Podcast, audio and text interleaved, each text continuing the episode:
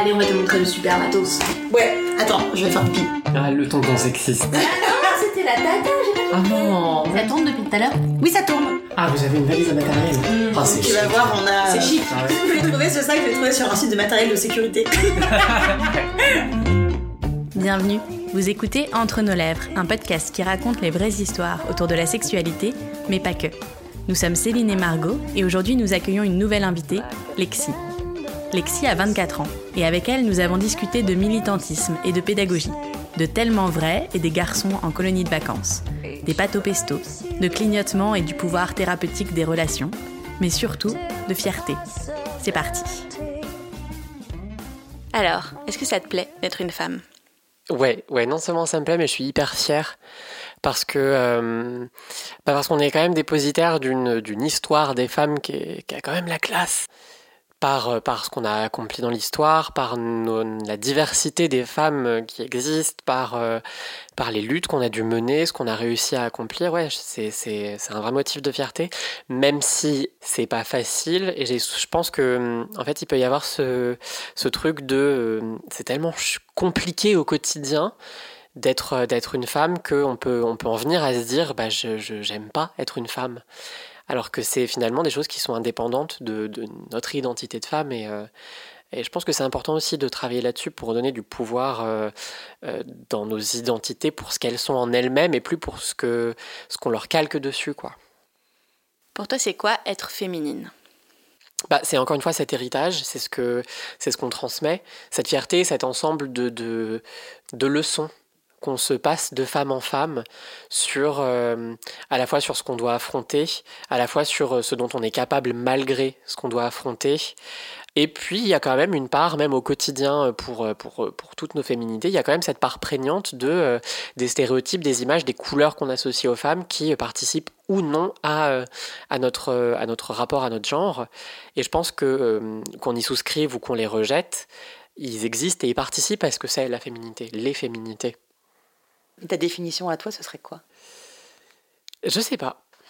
Je sais pas en fait, je sais ce que c'est d'être moi, et moi il se trouve que je suis une femme, mais euh, en fait c'est pour ça que j'adore euh, être militante, c'est pour ça que j'adore euh, avoir l'occasion de parler avec d'autres femmes, c'est que c'est que c'est hyper différent à chaque fois et c'est super beau et et, du coup c'est aussi ça, c'est en fait aussi d'entendre toutes les définitions qui existent de la féminité, toutes les façons de la vivre, euh, qui fait que je, je en fait je sais pas. Et le fait d'être trans, moi, ça m'a vraiment appris ça, c'est que euh, le rapport au, genre, il est aussi fait de quelque chose qui, euh, alors que certains, certaines peuvent définir comme de l'ordre d'une forme de spiritualité, de, d'énergie, enfin, il y a plein de mots pour le décrire, mais qui quelque chose qui est une évidence non verbalisable en quelque sorte. C'est quoi les principales idées avec lesquelles tu as grandi sur les filles et les garçons Et plus tard, les femmes et les hommes? Je pense qu'au fond, euh, on, on reçoit tous et toutes les mêmes euh, par, euh, par les jouets qu'on voit dans les magasins, par les vêtements que certains, certaines peuvent porter et pas d'autres. Mais je pense aussi que euh, mon cadre familial a fait que je les ai cassés rapidement parce que mon père était militaire. Euh, mon père est parti euh, pour faire la guerre en Yougoslavie. Donc parfois il partait, il partait pendant 6-7 mois d'affilée. J'ai pas de souvenir, mais ma mère dit toujours que sur mes trois premières années, on s'est vu peut-être un an. Donc j'ai toujours grandi dans un contexte avec une présence féminine hyper, euh, hyper forte. Euh, ma mère, du coup, euh, avait peur pour son mari, mais en même temps, elle avait trois filles dont il fallait s'occuper. Euh, elle a toujours été quand même hyper joyeuse. Euh, euh, c'est quelqu'un qui aime beaucoup les couleurs, donc j'ai grand, enfin, je l'ai, je l'ai associé du coup à un monde hyper coloré. Donc je pense que rapidement, je me suis, j'ai vu que quand je pouvais entendre à l'école que bon bah les filles ça pleure, les filles c'est, c'est, sensible, les filles voilà, c'est, ça a toujours un truc sur lequel geindre. Bah en fait, je voyais bien que c'était pas vrai en fait. Et pareil, quand on, disait, ah bah oui, non, ça, à l'école, non, ça c'est un métier de garçon, euh, bah euh, je voyais ma mère euh, faire tout le bricolage qu'il fallait faire. Donc en fait, les, choses qui étaient, qu'on nous apprenait en plus dans l'enfance, vous savez, on parle vraiment aux enfants avec des trucs encore plus stéréotypés pour essayer de leur faire comprendre que les choses sont bien normées bien classées. Bah en fait, je, c'était pas ce que je vivais, c'était pas ce que je voyais. Après, à l'adolescence, ça a un peu changé parce que ça s'est euh, nourri de névrose par rapport à mon rapport à mon genre. C'est une période où j'ai complètement oublié l'évidence que j'étais une fille, qui avait été euh, une, constante pour moi, parce que vraiment, on est enfin, je me souviens d'avoir été martelé à cette époque avec les "t'as toujours pas de copine, pourquoi t'as pas de copine, euh, arrête de pleurer, tu vas pas laisser tes cheveux longs, faut les couper." plus les changements physiques de la puberté où je me suis mise à me dégoûter, honnêtement qui ont fait qu'il y a eu une espèce de chape où euh, il fallait absolument que je performe un truc masculin et, euh, et du coup il fallait absolument que j'intègre que le masculin c'était mieux. Euh, ça a fait que j'ai moi-même perpétré des trucs très sexistes. Il y a eu ce truc où, en étant mal avec moi-même et en pouvant pas être moi-même, j'ai décidé de, de, faire du mal, ce qui est absolument horrible. Hum, voilà. Tu viens de nous dire que tu étais trans, mmh. né assigné garçon. Mhm. Comment tes parents ils ont réagi quand tu leur as dit que tu étais une fille? En fait, c'était absolument pas une surprise euh, pour eux. J'ai jamais, euh, jamais correspondu à ce qui était attendu de la masculinité dans la société. J'ai toujours été, euh, même quand j'étais perçue comme garçon, hyper féminine. Ils ont jamais, en fait, ils ont jamais calqué finalement des attentes sur moi. J'ai toujours eu les jouets que je voulais avoir. j'ai jamais entendu non, non, non, faut être comme ça parce que voilà disons que ma féminité, pour eux, elle était devenue évidente. Et finalement, le, le fait de verbaliser je suis une femme, bah, c'était une extension de ma féminité euh, euh, qui était déjà complètement euh, omniprésente. Donc ça les a, ça les a soulagés parce qu'ils voyaient bien que le fait, moi, de lutter avec le truc, de réussir à le comprendre, parce que même en étant très féminine, il y a un, pas, hein, il y a un fossé entre le fait de se dire je suis féminine, mais je suis pas un garçon alors que c'est ce qu'on m'a toujours dit quand même. Et voyez bien que bah, euh, j'ai fait des tentatives de suicide, j'ai euh, euh, fait des troubles alimentaires, donc, donc ça a été un soulagement. ça a été une fierté aussi de voir que ben, alors que c'est quand même très difficile de aujourd'hui arriver dans l'espace public et dire bonjour, je suis une femme trans, bah, je, je, le fais. donc ouais, ça n'a pas été une surprise plus que ça. Et autour de toi, toute ta famille a été comme tes parents? Non. Non, euh, en fait, ça a été euh, en dentiste, ça a été un peu. il y a eu des, des, allers-retours. Euh, j'ai deux sœurs aînées qui sont cisgenres. une de mes sœurs aînées est tatoueuse et a mis tout de suite une affiche dans son salon de tatouage. Ici, on soutient les personnes queer. La porte, elle est là si ça vous plaît pas. Donc, ça, c'était euh, très très cool. Euh, et j'ai une autre sœur aînée euh, qui a au début été très claire sur le fait qu'elle était, qu'elle serait toujours là pour moi. C'est ce qu'elle disait, que je pouvais lui parler, qu'il n'y avait pas de souci. Elle a des amis trans. elle sait ce que c'est qu'une personne trans. mais parce que c'était moi, non. Et aujourd'hui, on se parle plus. C'est de la transphobie, mais c'est une transphobie qui se révèle que quand tu as concrètement à à voir au jour le jour et à intégrer à ton quotidien la réalité de la transidentité. Parce que quand c'est des amis ou des connaissances, tu, tu peux penser que tu n'as aucun problème avec ça, mais en même temps, tu as pas, tu le vois pas pour de vrai. Euh, je pense que là, le, le, truc qui a changé, c'est que euh, je lui ai aussi beaucoup demandé d'être euh, présente. J'avais des sessions de psy en famille où le psy voilà, parlait de, des différentes étapes de la transition. et je pense que là, en fait, c'était très vrai pour elle et qu'en fait quand ça devient vrai c'est là où tu te rends compte que bah, finalement ça te dérange alors que ça ne devrait déranger personne enfin c'est pas un sujet euh. et quand même du coup entendre qu'il y a un deuil à faire alors que je suis vivante et euh, et que je n'ai jamais été aussi bien, aussi épanouie de ma vie, c'est dur. C'est assez dur. Je l'entends, j'entends le fait qu'il euh, euh, y a un temps d'adaptation pour les pronoms, les prénoms. Euh, mais de là à utiliser le mot deuil, je crois que c'est compliqué, d'autant quand on a l'occasion d'en parler très ouvertement. On va passer à ton éveil sexuel maintenant. Oh. Est-ce que tu te rappelles de l'âge où tu as découvert la sexualité? Est-ce que tu sais si c'était tes parents, l'école euh, qui te l'ont expliqué? Non, c'était vraiment les, tous les sous-entendus, toutes les blagues de cul, euh, euh, tous les vieux films porno bien dégueux qu'on se montre en cachette au collège. Ça a été vraiment ça. Et du coup, enfin, c'était pas très reluisant et ça m'a clairement pas attiré vers la chose, quoi. En plus, au collège, il y avait vraiment le, ces cours où euh, le, le, prof de, de, SVT, pas hyper glamour, montre comment on déroule un préservatif. Euh, voilà, c'était tout ce truc qui, pour moi, du coup, euh, je l'ai associé les préservatifs aux différents dangers que qu'on peut qu'on peut encourir. les trucs hyper graveleux. Enfin voilà, c'était, c'était ça, rien de très positif. Ça t'a dégoûté longtemps? Ouais, assez longtemps, ouais. Et Quand est-ce que ça a changé du coup? Bah, au lycée, en fait, quand moi-même j'ai commencé à, à ressentir du désir, en fait, je me suis dit, bah, en fait, si même moi euh, j'en ressens, c'est que quand même ça peut être cool, parce qu'après tous les autres, euh, enfin, je pense que c'est ouais, c'est ça, c'est les premiers, euh, les premiers désirs. Et quand est-ce que t'as découvert la masturbation? Ben, alors, le premier souvenir concret hein, de l'acte, c'était un voyage en Italie, au collège, pareil. Euh, et pareil, le truc, c'est que, enfin, on était dans plein, de- on était dans des chambres communes. Alors déjà, pleine puberté, le contexte pas cool, je me retrouve dans des chambres avec que des mecs, j'étais là, je veux pas. et, euh, et je me souviens qu'ils avaient fait, enfin, qu'on était, je crois, 4 ou 5 dans la chambre, et il y avait vraiment eu un moment où euh, il parlait de jeux vidéo, et puis il y en avait un qui s'était mis à, à- à se masturber, mais complètement comme ça, sous sa couette, et du coup, ça avait lancé une espèce de concours, de... Et le truc, c'est que j'avais jamais. Enfin, moi, c'est quelque chose que j'avais jamais vraiment fait. Et puis, moi qui euh, ai une dysphorie génitale très forte, c'est-à-dire euh, la dysphorie, c'est euh, le fait de ressentir un, décalage, si on veut, entre notre corps, le genre qui lui est assigné, la façon dont il est perçu, la façon dont on le perçoit, et notre genre. Euh, de fait, pour moi, le pénis, c'était vraiment le symbole d'une masculinité que je refusais, mais que je devais accepter de force. Enfin, c'était, c'est- c'était vraiment un objet de dégoût. Enfin, ça concentrait tout, euh, tout ce qui n'allait pas euh, pour moi.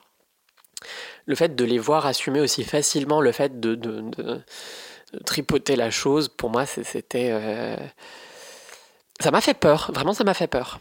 Donc, euh, donc non, ça n'a jamais été une, une pratique qui m'intéressait, qui me concernait vraiment. euh. Encore aujourd'hui Oui, oui, parce que d'autant plus maintenant que je suis clairement, euh, moi, dans mon parcours personnel de transition, je, euh, j'attends la chirurgie euh, génitale. Donc c'est d'autant plus quelque chose qui me, qui me pèse de me dire, bon, bah allez, maintenant, je pense que ça changera après coup, mais pour l'instant, non, clairement pas. Quand est-ce que t'as justement appris le mot trans? Bah, assez tardivement, en fait, je pense. Euh, je, devais avoir 18, 19 ans. euh, et je sais même plus comment. Je pense que c'était dans le, pire contexte du monde. Ça devait être dans un tellement vrai ou un truc dans le genre. En fait, à partir après, euh, après mon adolescence et jusque mes euh, 20 ans, mon rapport à mon, à mon genre et à la possibilité d'une transidentité, ça a été que des espèces de petits clignotements de temps en temps où euh, ben, du coup j'étais confrontée dans un tellement vrai ou que sais-je. Ah ça fait mal ou ah euh, ça touche près de la maison ou euh, mais tout de suite après c'était non non non non non. Et je passais à autre chose quoi. Donc donc ça a vraiment été des petits trucs comme ça jusqu'à ce que je puisse plus quoi. Jusqu'à ce qu'il y ait jusqu'à ce que pour moi la seule échappatoire c'était soit je parle et soit je change parce que c'est plus possible soit je crève. Donc ouais ouais c'est- des dents de scie, ça n'a pas été l'histoire la plus positive. Il y a plein de personnes trans, pour les personnes qui écouteront euh, ce podcast, pour qui ça se passe de façon hyper positive. Ne généralisons pas le, malheur d'être euh, d'être trans, parce que c'est un gros stéréotype euh, que, que, je- que je confirme, mais, mais c'est pas universel. Pas du tout. Et du coup, toi, quand est-ce que tu t'es dit je suis une femme trans? Eh ben, euh, je pense pas au début que je me suis dit je suis une femme trans. Je, pense que j'en suis revenu à l'évidence de je suis une femme et que c'est en fait après en comprenant que ben les personnes trans existent que je suis une femme trans. C'est à partir, enfin c'est vers mes 19-20 ans en fait. J'étais en, couple, un couple hyper toxique. C'est une autre histoire, mais en termes de genre, c'est donc euh, j'ai fait part de ce de, de, de l'évidence pour moi en disant au début euh, tout doucement à petits pas je pense euh, dis donc euh, comme ça en parlant tout doucement pour pas gêner comme plein de femmes le font. Et on m'a répondu que c'était pas possible ça existe pas mais à ce moment là en fait il y avait une claire différence dans le sens où je pouvais plus me convaincre que c'était vrai. Ce qui a entraîné bien évidemment encore plus de douleur parce que je voulais rester avec cette personne mais en même temps voilà et finalement, la rupture euh, est arrivée et euh, là, ça a été euh, une période où en même temps, comme j'avais donné plus d'importance à cette personne qu'à moi-même, grosse dépression, Et en même temps, grosse euphorie de je suis libre. Je suis libre. Après, après des violences, après, après tout ça, je suis libre, quoi. Et c'est à ce moment-là, du coup, que je, je, je, me suis vraiment renseigné, j'ai cherché vraiment à comprendre, à savoir. Est arrivé aussi l'interview d'Océan qui a fait son coming out. C'était quelqu'un que j'admirais déjà et j'étais là, ah, il peut, c'est possible. Euh, en plus, il est connu, euh, ça fonctionne, ok, bon ben. Moi aussi, en fait. T'avais quel âge à ce moment-là? Mes premiers coming out, 21, 20 ans, ouais, 20 ans. Cette histoire compliquée dont tu nous parles, c'était ta première fois? Oui. Et même ça, quand je y repense, ça montre à quel point non seulement le, enfin à quel point ce, ce, ce couple n'était pas, était pas sain. Je voulais pas, en fait, en même temps, j'avais du désir et la personne le savait. Et en fait, un jour, ça s'est juste fait. Est-ce que j'étais vraiment dedans? Est-ce qu'il y avait un, consentement plein et entier? Euh, Voilà, je ne suis pas sûr sûr. Euh, mais en soi, je, je ça n'a pas créé de, de, dégoût pour l'acte physique euh, de, de, de, faire du sexe. T'avais quel âge? Oh là là, la temporalité. Euh, je devais avoir 19 euh, ans. Tu, tu, parlais tout à l'heure des, des, violences au sein de ce couple. Elles ont commencé tout de suite Non, non, ça a été, euh, en tout cas pas les violences physiques. Euh, ça a d'abord été des choses du genre, euh, attention, je rentre dans, les, dans le story time. C'était quelqu'un qui avait beaucoup d'ex et qui en parlait tout le temps. Euh, n'ayant pas déconstruit toutes les questions de jalousie, tout ça, c'était quelque chose qui me, en soi me dérangeait. Mais en plus de ça, c'était toujours en parler pour dire euh, à quel point ils étaient sexy, à quel point euh, ils avaient vécu des trucs de ouf sexuellement et pas que. et moi, à côté de ça, je, rayais le parquet de désir. Et, clairement, il voulait pas me toucher. il le disait. Donc c'était enfin, ouais il y avait ce contexte là qui faisait que je, je, me méfiais des ex. Et un jour je suis tombé sur des messages où, qui prouvaient que bah, les ex ils étaient toujours là et euh, ils vivaient toujours des trucs très cool sexuellement apparemment. Et non c'était non. Tu, disais que que quand vous étiez ensemble euh, ils, ne te touchaient pas vous, vous étiez abstinent? Non, c'est-à-dire qu'on on couchait de temps en temps. Il y avait clairement un fossé entre euh, son désir pour moi et mon désir pour lui. Euh, c'était entretenu par ce truc de non, non, par contre, regarde le type là-bas quand on sortait. quand euh, C'était soit en me dépréciant, soit en m'ignorant complètement. Et du coup, les fois où on couchait ensemble, ben moi j'attendais que ça et c'était hyper important. Et pour lui, c'était, je pense, au mieux neutre en fait de fait, c'était épanouissant ni pour lui, mais a priori il l'entretenait, ni pour moi, et là j'avais pas le choix de subir ça. Alors que j'en étais arrivé à un stade justement où je j'avais vraiment euh, ben réussi à faire du sexe un truc qui dans lequel je pouvais m'épanouir, euh, que j'aimais clairement, j'avais découvert que j'aimais ça. Et il t'en empêchait. Mais je pouvais pas. Du coup, pendant que tu étais dans cette relation de couple avec cet homme, lui te percevait comme un homme? Alors lui me percevait absolument comme euh, un homme gay. Moi j'en étais arrivé à un stade où j'avais sociabilisé, j'avais intégré aussi plein de codes de la culture gay, euh, où c'était quand même plus facile de euh, d'être moi avec tous les malheurs, avec tous les trucs non dits, les cadenas, les cadenas dans la communauté gay, parce que dans la communauté gay il y avait aussi une vraie présence de, de, de, garçons efféminés, de garçons androgynes. Donc je me disais ah bah si ça se trouve en fait c'est juste ça donc il y a eu un moment où je, enfin, j'avais presque fini par me persuader et me dire, ok, bon, bah c'est comme ça. Et je pense que c'est jamais, euh, enfin, quand on en arrive à se dire, bon, bah c'est comme ça, et pas se dire, cool, c'est comme ça, c'est que c'est jamais très, très vrai, quoi.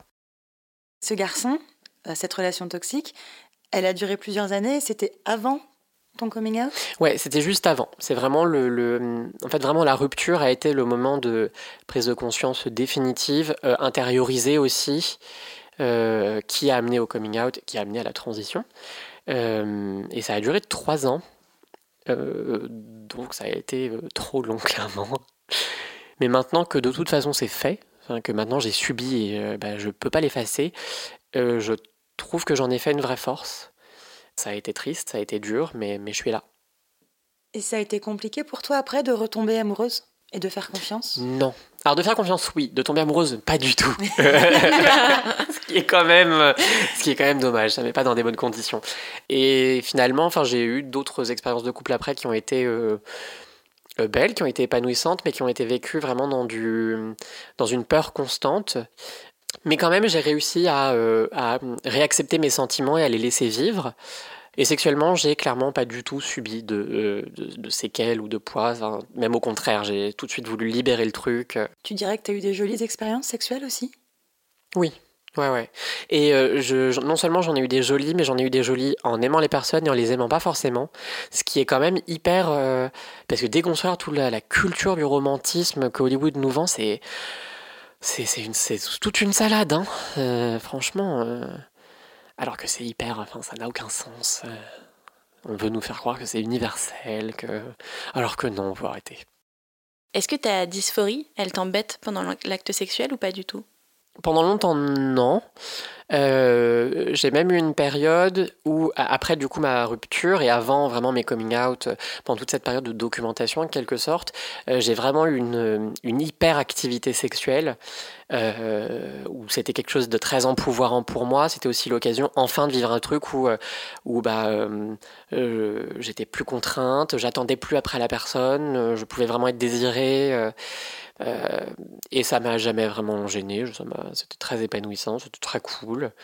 Et du coup aussi en sociabilisant et en, en sexant, je sais pas si ça se dit, avec des hommes qui étaient et cisgenres et hétéros, j'ai été confronté à ce truc de la perception genrée de ma biologie en dehors de moi, et où ça c'est devenu clairement plein de blocages.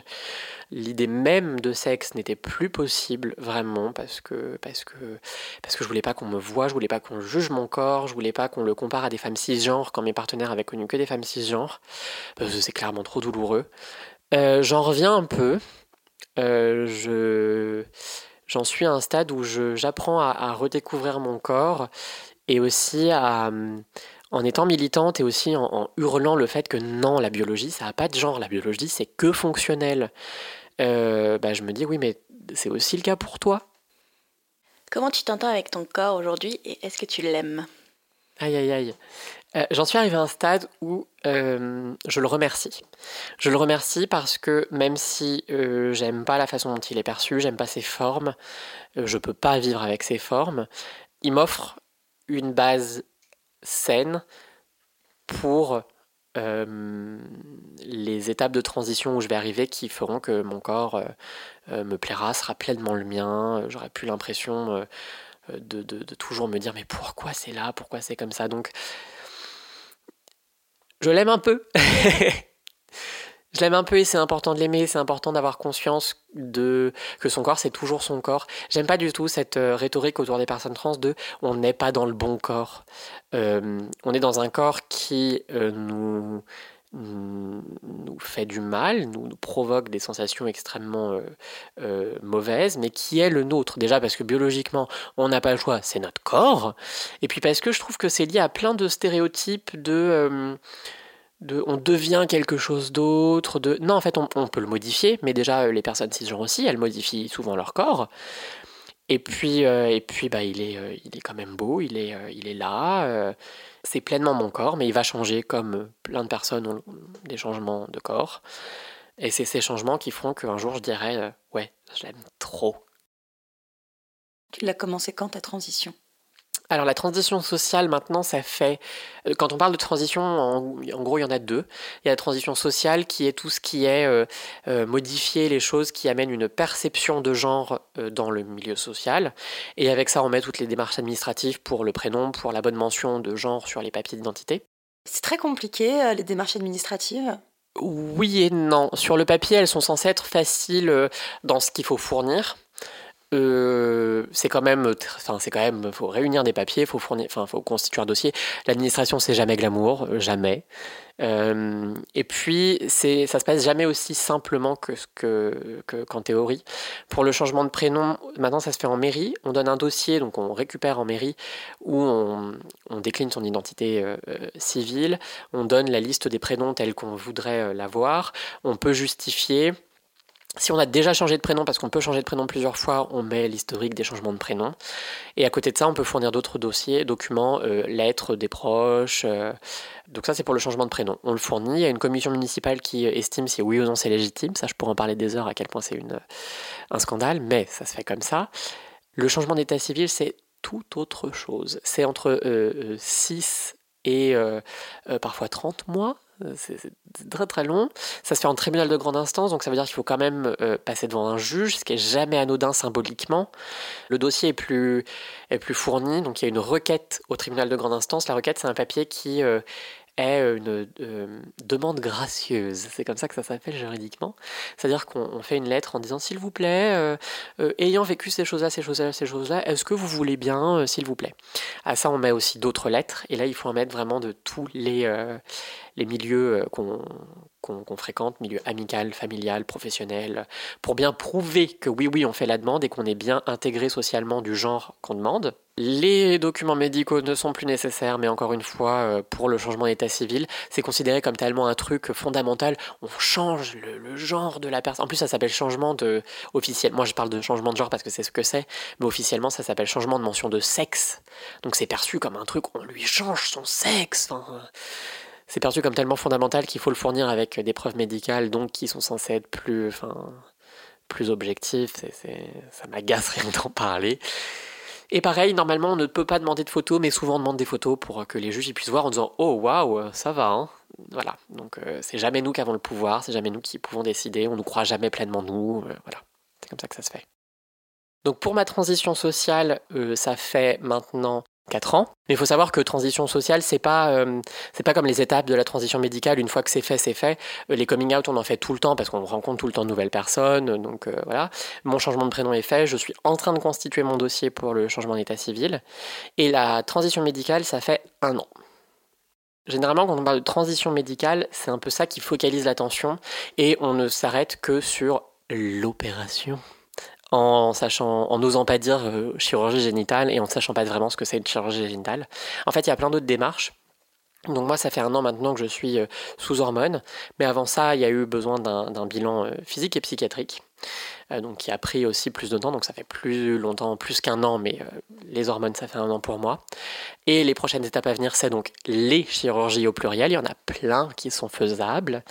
Moi, ce que j'ai envie de faire, c'est une chirurgie de féminisation du visage, c'est pas ce que j'ai envie, c'est ce que j'ai besoin de faire, mais j'ai aussi envie de les faire parce que j'en ai besoin et une chirurgie génitale. Je tiens à préciser que euh, toutes les personnes trans ne font pas de transition médicale. C'est une question de besoin. Et je tiens aussi à dire, fun fact, que les chirurgies génitales n'ont pas été conçues pour les personnes trans. On parle parfois de chirurgie trans, ça n'existe pas. Parce que par exemple, euh, les phalloplasties, qui consistent à euh, créer un pénis, ben, elles ont été mises en place par des chirurgiens pour intervenir sur des soldats mutilés à la guerre. Donc euh, rien n'est spécifiquement pour les personnes trans. Ces chirurgies génitales, euh, euh, c'est pareil, c'est un package qui en intègre plusieurs. Par exemple, pour donc les personnes qui, se- qui, qui ont une construction pénienne, il y a la phalloplastie et là il y a la métaïdoyoplastie. Je crois que c'est exactement comme ça que ça se prononce, mais bon, c'est très long. Voilà, j'oublie parfois le, mot exact. Alors, la phalloplastie, ça consiste à euh, étendre toutes les terminaisons nerveuses, le canal urinaire, et à amener une greffe de peau euh, qui est généralement prélevée sur le bras ou sur la cuisse euh, pour construire donc la verge. Le clitoris, sous l'effet des hormones, grossit et fait en fait le gland. La métaïdoyoplastie, c'est moins euh, extensif dans le sens où on n'intervient que sur euh, la, la, comment, la pousse euh, du clitoris sous l'effet des hormones. Et on n'étend pas forcément le canal urinaire. Pour les personnes qui ont une construction vaginale, pour le coup là c'est, il n'y en a qu'une seule, c'est la vaginoplastie. On commence par une orchidectomie qui consiste à retirer les testicules. On retire pas la peau, on retire vraiment seulement le, le- le- tout le fouillis qui est à l'intérieur. Euh, on garde la peau parce qu'en fait, toute la peau va servir à, à construire le, le- la vulve. Euh, le- les tissus du gland servent à construire un clitoris. Les tissus du cou des testicules servent à construire les grandes lèvres. Les tissus de la verge, les petites lèvres. Et ensuite, on utilise juste la cavité inguinale pour faire euh, un vagin. Voilà. Je ne suis pas médecin, je ne suis pas chirurgienne. Je sais comment ça se passe parce que je suis documentée, mais peut-être que j'ai fait quelques erreurs de subtilité. Ne m'en voulez pas. Qu'est-ce que tu préfères chez toi? Hmm. Euh, j'aime ma curiosité. J'aime ma déconstruction qui est toujours en cours. J'aime mon empathie. J'aime ma volonté de comprendre les autres. Euh, j'aime mon militantisme. Physiquement, je trouve moins de choses que j'aime. J'aime mes cheveux. T'as deux putains de fossettes quand tu souris. C'est familial. C'est l'héritage c'est- familial. Ouais. je les aime bien. Je les aime bien parce que du coup, comme c'est familial, c'est très. Ouais, je les aime bien. Euh, voilà. J'aime bien toutes ces petites choses-là. Est-ce que tu te montres nu facilement? Non. Non, je. euh, en fait, je ne me montre pas nu. Déjà, je me regarde pas nu. Et je ne me montre pas nu à personne. Euh, ce qui est l'un des trucs avec lesquels je travaille. J'estime que j'ai pas forcément besoin de me montrer nu.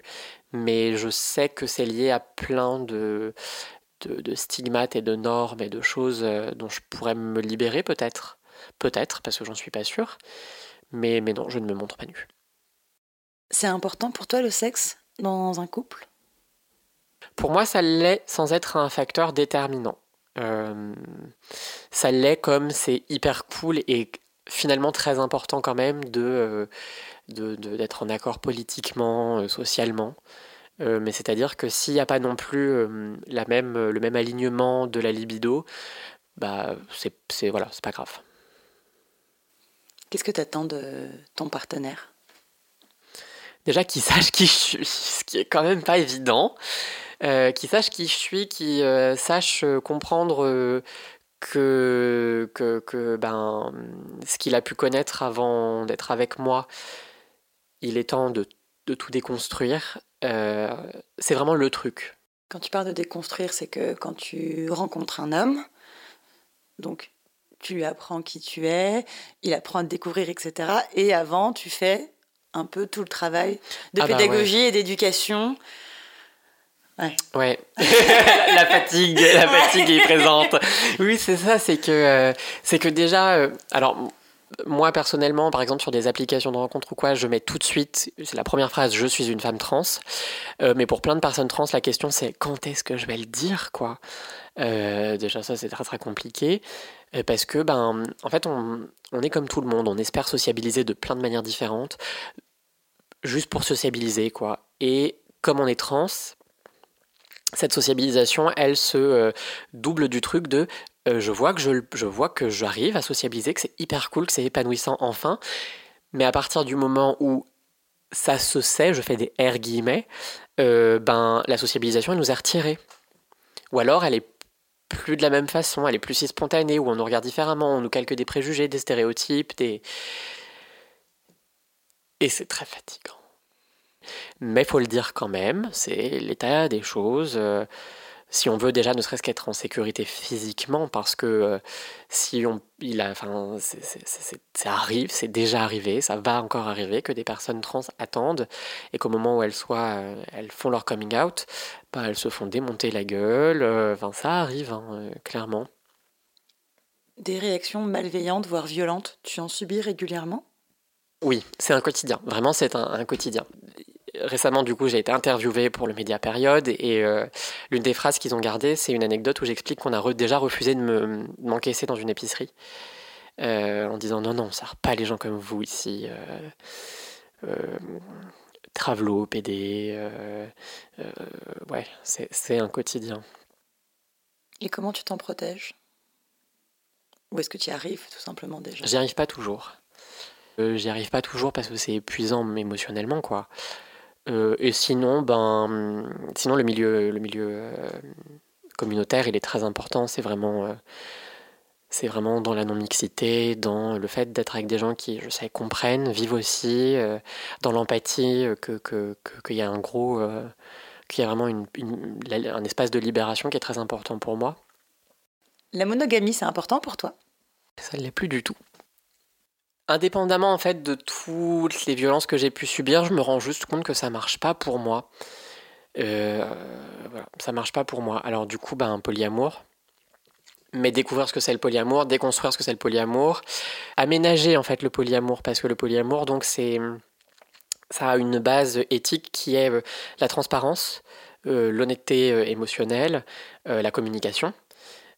Mais autour de ça, en fait, on, tout est très personnel. Est-ce que du coup, on, vit à plusieurs dans, un même, dans une même structure? Est-ce que c'est plusieurs structures qui sont transparentes les unes avec les autres, mais qui se côtoient pas Donc ouais, déjà comprendre le polyamour, ensuite l'aménager pour qu'il soit éthique, mais qu'il corresponde à ce que je vis.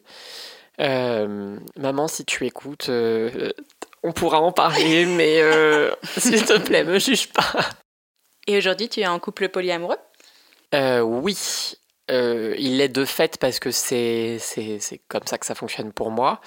Je ne vois pas plusieurs personnes parce que bah, en fait, le, polyamour, c'est pas parce que tu fonctionnes en polyamour que forcément il y a 15 personnes. et il se trouve que pour l'instant, non, on n'est que deux. Et comment ça se passe avec lui? Ça se passe très bien. Euh, ça se passe très bien. Parce que c'est quelqu'un qui, euh, qui euh, est un allié absolument incroyable, qui a été un allié absolument incroyable avant de faire son coming out non-binaire, donc il se trouve que c'est aussi une personne trans. Non-binaire, c'est un mot qui est un, mot parapluie, c'est-à-dire qui recouvre plusieurs concepts.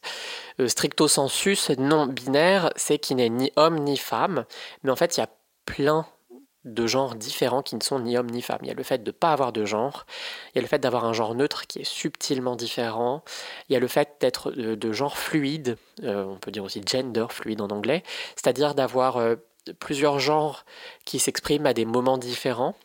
Euh, voilà, il y a tout ça. Non-binaire, c'est plein de façons de vivre son genre qui sortent du cadre hyper traditionnel euh, masculin-féminin. Euh, donc oui, ça se passe, euh, ça se passe très bien. J'ai vraiment l'impression, et je, je, je, sais qu'on a une relation qui est à la fois saine et, et belle.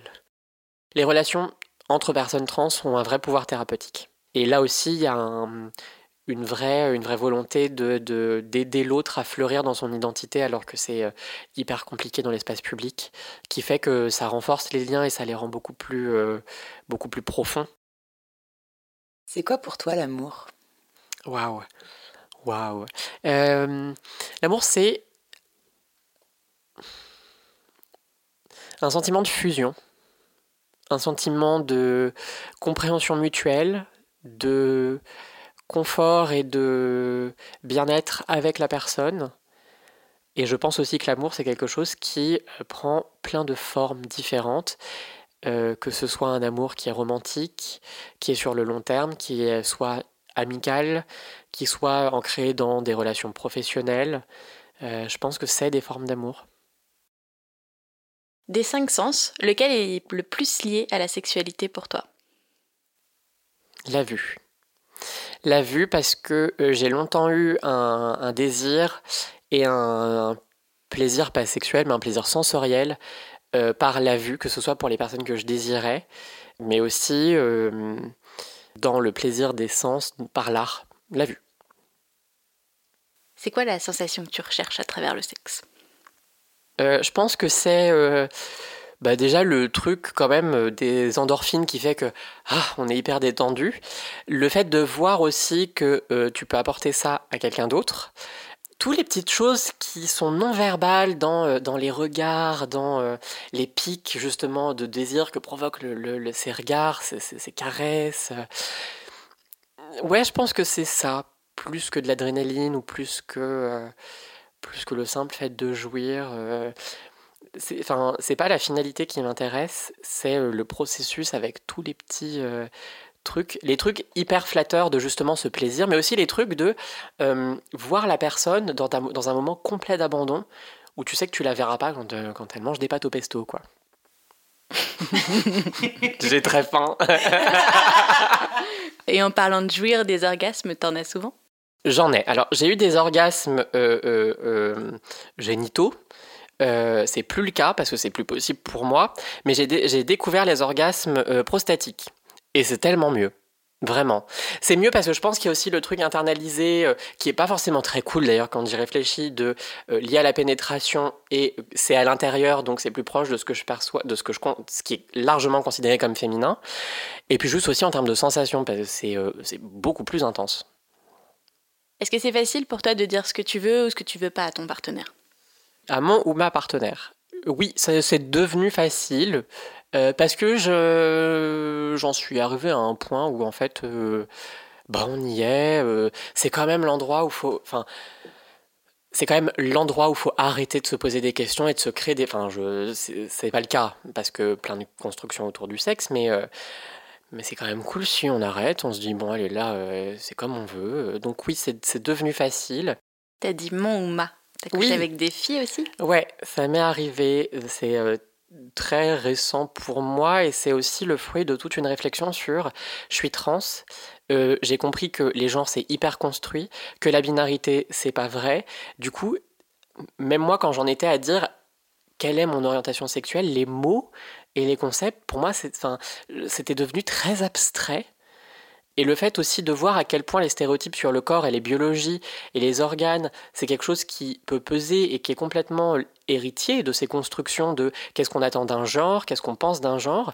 Mais en fait, ça, les, couches du millefeuille se sont défaites et euh, bah, en fait, oui, les personnes m'attirent. Euh, euh, alors, il y a une question de certaines expressions de genre m'attirent, mais pas des identités de genre et encore moins des biologies. Donc, donc oui, oui, ça m'est arrivé. C'était chouette Oui, ouais, ouais, ouais, ouais. C'était. Euh, alors. C'était chouette, mais il y avait du coup ce, ce, truc, ce renouveau du truc de je l'ai jamais fait, je suis pas sûr de savoir exactement, euh, guide-moi un peu, euh, mais c'est cool parce qu'on apprend tout le temps en fait. Et maintenant c'est la question de la fin. Oh. Pourquoi est-ce que tu as voulu venir nous parler de tout ça? Qu'est-ce qui était important pour toi?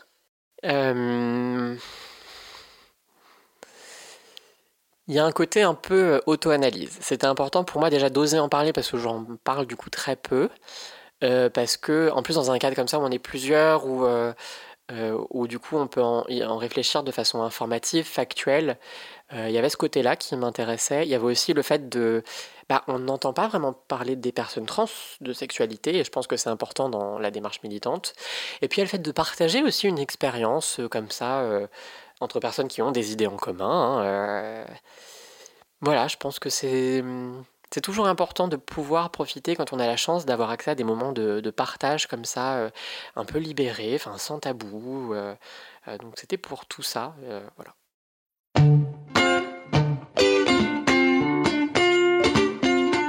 Pour ne pas rater le prochain épisode d'Entre nos lèvres, abonnez-vous à ce podcast.